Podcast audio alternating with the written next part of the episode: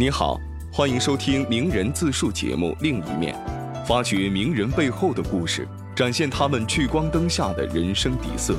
本节目由人物杂志与喜马拉雅联合出品。二零一九年，人物邀请了十一位来自不同领域的优秀女性：洪晃、李一诺、戴锦华、刘敏涛、金燕、李小萌、黄澜、惠若琪、范甜甜、迪安和蒋方舟。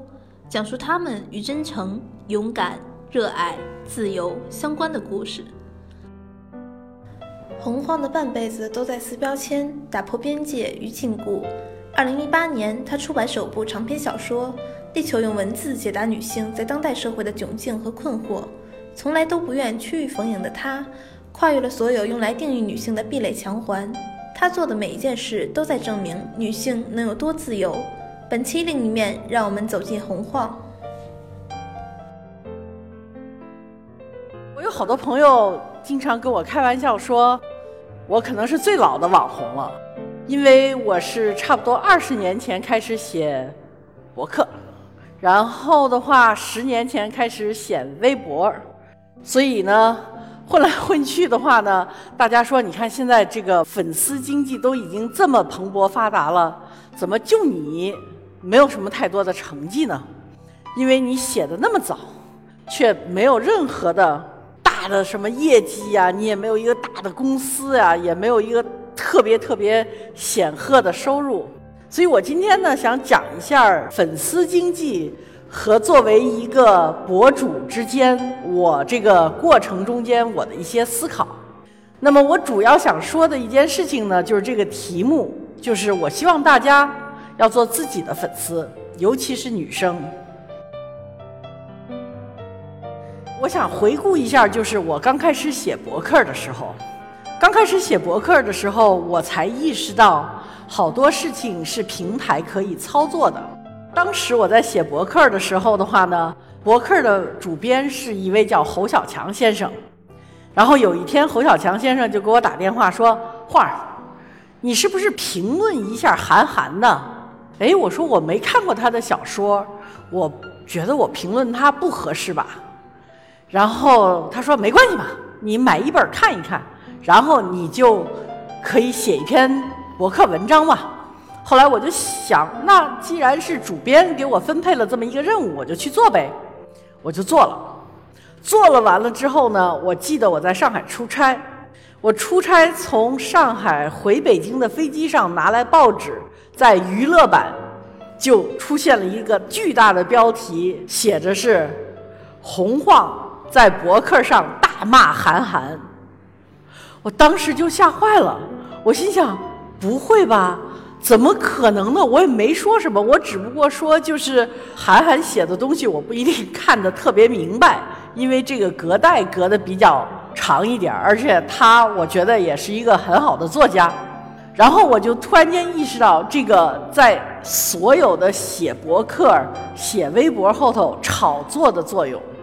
之所以这个东西能火起来的话呢，必须得有炒作。那么同时，我也感觉到了网络的力量。我在很早就是开始写博客之前，曾经给财经杂志写过一篇文章。那篇文章的话呢，胡舒立主编当时是命名主题，就是说你觉得将来博客怎么样？我记得我当时写的文章是说，这个文字还是要咬文嚼字的，不能随随便便就喷出来了就可以写文章的。结果潘石屹把这篇文章登到他的博客上头去。就在我还没有登任何文字的博客上头，就一堆人来骂我说：“你以为你是谁呀？啊，你就这么了不起？你就觉得你会写字儿，我们就都不能写字儿？”哇！我突然间觉得这篇文章已经发表了一年了，没人理我，怎么突然间一下子上了网络了？之后的话，就到处 就有人骂我，所以我就开始写博客。自己写博客的时候呢。也写过一些比较标题党的文章，比如说一个女人睡多少男人才算值？这个呢，实际上是我自己很羞耻的跟大家说，是一个非常标题党的一个标题。实际上呢，是一个呃讲中国女人的性意识的问题。那么很不巧呢，就是这个标题有好多人当真了。写完博客之后，底下就有很多留言说：“那到底应该是几个呢？”所以我也很吃惊，网络的力量对我来讲，当时是很震撼的一件事情。所以的话，我这个在新浪混了可以说十几年、快二十年的这么一个博主吧，现在有一千三百万粉丝。对我来讲的话呢，有点是个累赘。然后前一阵子的话呢，新浪跟我说：“哎呀。”你现在我们可以有付费的文章可以做了，你可以做一些你愿意做的东西，但是呢，写的比较长比较好，花点功夫，然后的话呢，我们可以作为付费的文章。哦，我说那好呀，那我就可以以此为生了，因为还没有达到财务自由，还要给孩子付学费。如果说我在微博上头写的所有的字儿，如果说能有人给我打赏，我还是很高兴的。然后我想我写什么呢？哎呀，我就原来呢在微博上有一个简报，这个简报呢就是剪一些国外的报纸去讲一讲我们在生活方面国外有哪些新鲜的信息。然后我就把它做长了，我干脆呢就在国外我的母校和很多留学生那儿约稿，让他们再把国外生活的体验还有他们学到的东西写出来，放在这个简报里头，比如说。有一位作者就写了，他是学教育的，他就讲了芬兰的教育和日本的早期教育和英美教育的区别，为什么更多的培养了孩子的独立性？哎，我觉得这篇文章很好，所以我这么吭哧吭哧已经做了一年了，可能收入的话呢不是特别可观，八十八块钱买六个月。然后的话呢，我们现在的收入的话，做了一年，写了不少文章，呃，我们的收入还不够我们付的稿费多，所以我们现在是一个亏本的，呃，这个 V 加。然后同时呢，在这同时，我发现呢，好像范丞丞小朋友呢也做了我同样的事儿，就是付费。然后他五月份呢发了一张照片儿，但是要看到这张照片儿呢，你要付费。他在这一天之内，或者是说几个小时之内呢，就有八万人给他付钱，总收入是四百八十万。所以我这时候我知道，哦，粉丝经济是这么一回事儿。那么对于我来讲的话呢，可能我得考虑一下，做这种样的内容的话，可能是一个费力不讨好的事儿。可能我们做的所有的这些知识的传播的话。不一定是，还不如一个明星或者说一个偶像去发这么一张照片儿。我自己在微博上的那个惨淡经营呢，的的确确让我对粉丝经济开始有点关注。就说哦，闹了半天，你看人家粉丝发一张照片，瞬间四百万。八八十万就来了，我这吭哧吭哧编文章编了差不多一年啊，到最后还是亏本的，十几万的收入不到二十万，真是很惨很惨。那么我有一次在飞机上头呢，隔着一个过道，那边呢坐着两个蒙面人，有棒球帽、大墨镜、大黑口罩，棒球帽外头再来一个卫衣的帽子。在那儿坐着，一会儿上飞机，一个小胖姑娘提了着四袋 KFC，噔噔噔噔噔噔噔噔噔跑到飞机上来，然后呢给每个人发一个 KFC，然后呢一会儿坐下来，旁边那人说还有鸡腿吗？小胖姑娘啊又跑过去，再把又给一包鸡腿递过去，终于飞机要起飞了，那边也不要鸡腿了，胖姑娘坐在我的旁边。然后我就意识到，在我旁边的那两位蒙面人肯定是明星，或者是偶像级的明星。我旁边的小姑娘呢，肯定是他们的助理。下了飞机以后呢，这两位蒙面的明星呢，坐在旁边椅子上。我看着这个小姑娘个子不高，跑到那个行李的那儿去，特别沉重的行李拿出来。我当时我就想，就为什么没有人帮他们？为什么就是现在这个女孩子就这么情愿的去伺候两个大小伙子呢？而这两个大小伙子绅士风度又跑到哪儿去呢？然后我又想，等到出了门之后，哇，一帮子粉丝基本上全是女的，都拥上来，呱啦啦照相，而且都已经是设备都是很高级的，完了啪跟着跑，完了这俩人还挡着不让看见。其实你什么都看不见，因为他们在两层帽子、一层墨镜底下。这时候让我又想起来前一阵子我去日本，同样的情景，男偶像出来。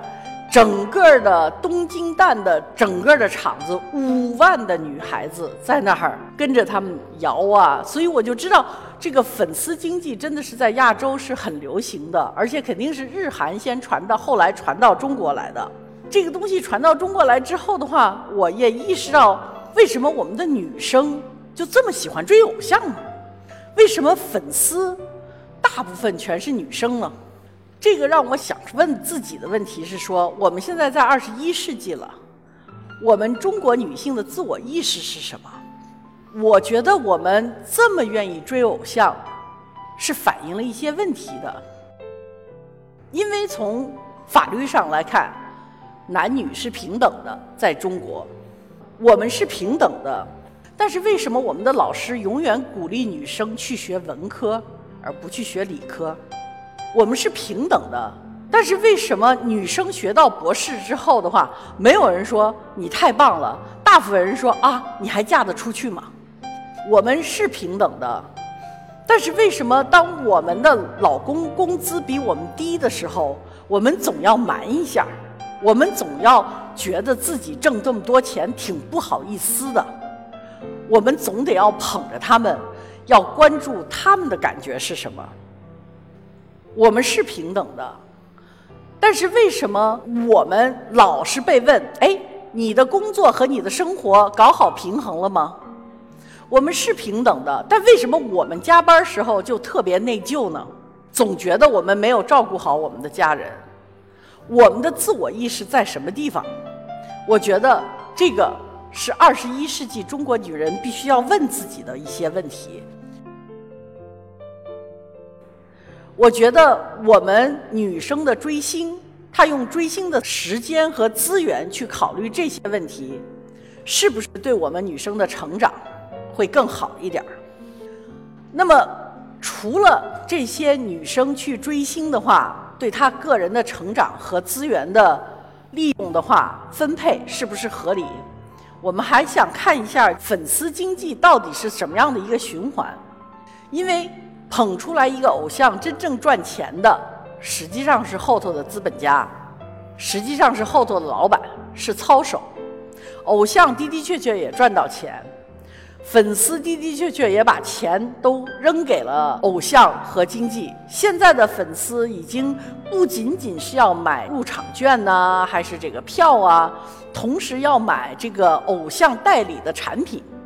那么在这种样的情况下的话，我们是不是把我们大量的有限的资源，喂给了一些对我们自己意识上头、知识上头没有意义的事情？所以我觉得，如果说马克思要是写《资本论》的时候坐在伦敦图书馆，他要是知道有粉丝经济这么一个事情的话，肯定作为一个资本主义最恶劣的案例写到《资本论》里头去了。我们的偶像很多，尤其中国比较喜欢崇拜成功人物，但是我们的成功人物传播出来的并不一定是正能量，所以这些人物的话都是我们崇拜过的，不仅是男的，还有女的，所以偶像本身不是一个绝对的正能量的，偶像它的影响力巨大，但是它传播的能量的话，要看他们自己的水平。能不能够真正给到人们一个正能量？我觉得这个是一个我们大家都要去考虑，我们怎么样对待这些偶像和精英人物的。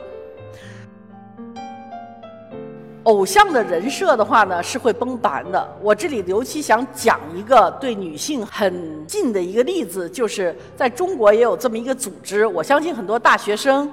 优秀的女大学生都参加了这个组织，就叫丽英组织，是一个非盈利的。然后呢，会跟大家讲一些关于女性成功啊这些事情。那么丽婴组织的话呢，是因为这个 Sheryl Sandberg，她是脸书的呃首席运营官。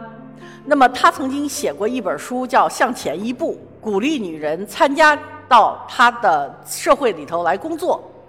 那么现在呢，她的人设在被崩溃掉。为什么呢？因为我们现在在各种媒体发现，脸书并不是那么好的一个公司。脸书把它大量用户的资料卖给广告公司，卖给要用各种各样不正当的手段去影响大众的人，等等。而这些的话和他的首席执行官是绝对是分不开的。所以，Sheryl Sandberg 的他自己的人设的崩溃的话，在美国给很多丽婴的这个俱乐部里头的女性带来了巨大的困惑。所以，我觉得。偶像也好，还是榜样这种样的榜样也好，我们都不能够太去效仿别人，因为你走他的路是不可能的，你只能走你自己的路，你必须是独立的。那么我的榜样的话呢，是一个叫 Catherine Graham 的人，他呢是华盛顿邮报的原来的老板。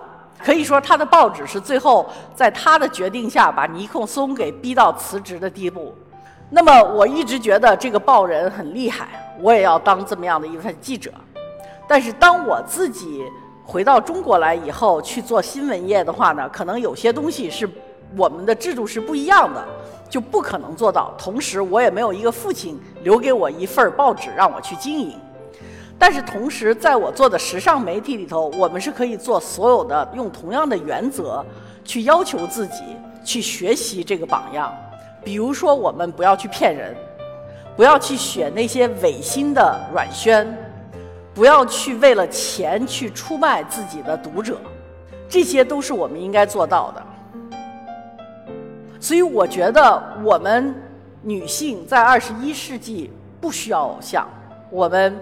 更多的，我们需要榜样，而我们的榜样的话呢，他首先应该先做好一个人，不要想着去做一个人物。我希望大家不要再去崇拜偶像，但是可以去给自己找一个榜样。然后在我们找到榜样的时候的话，我们先学会做人，然后再想怎么去做一个人物。谢谢大家。本期节目就到这里，下一期你希望听到哪位名人的小秘密？欢迎订阅本节目，并在评论区给我们留言。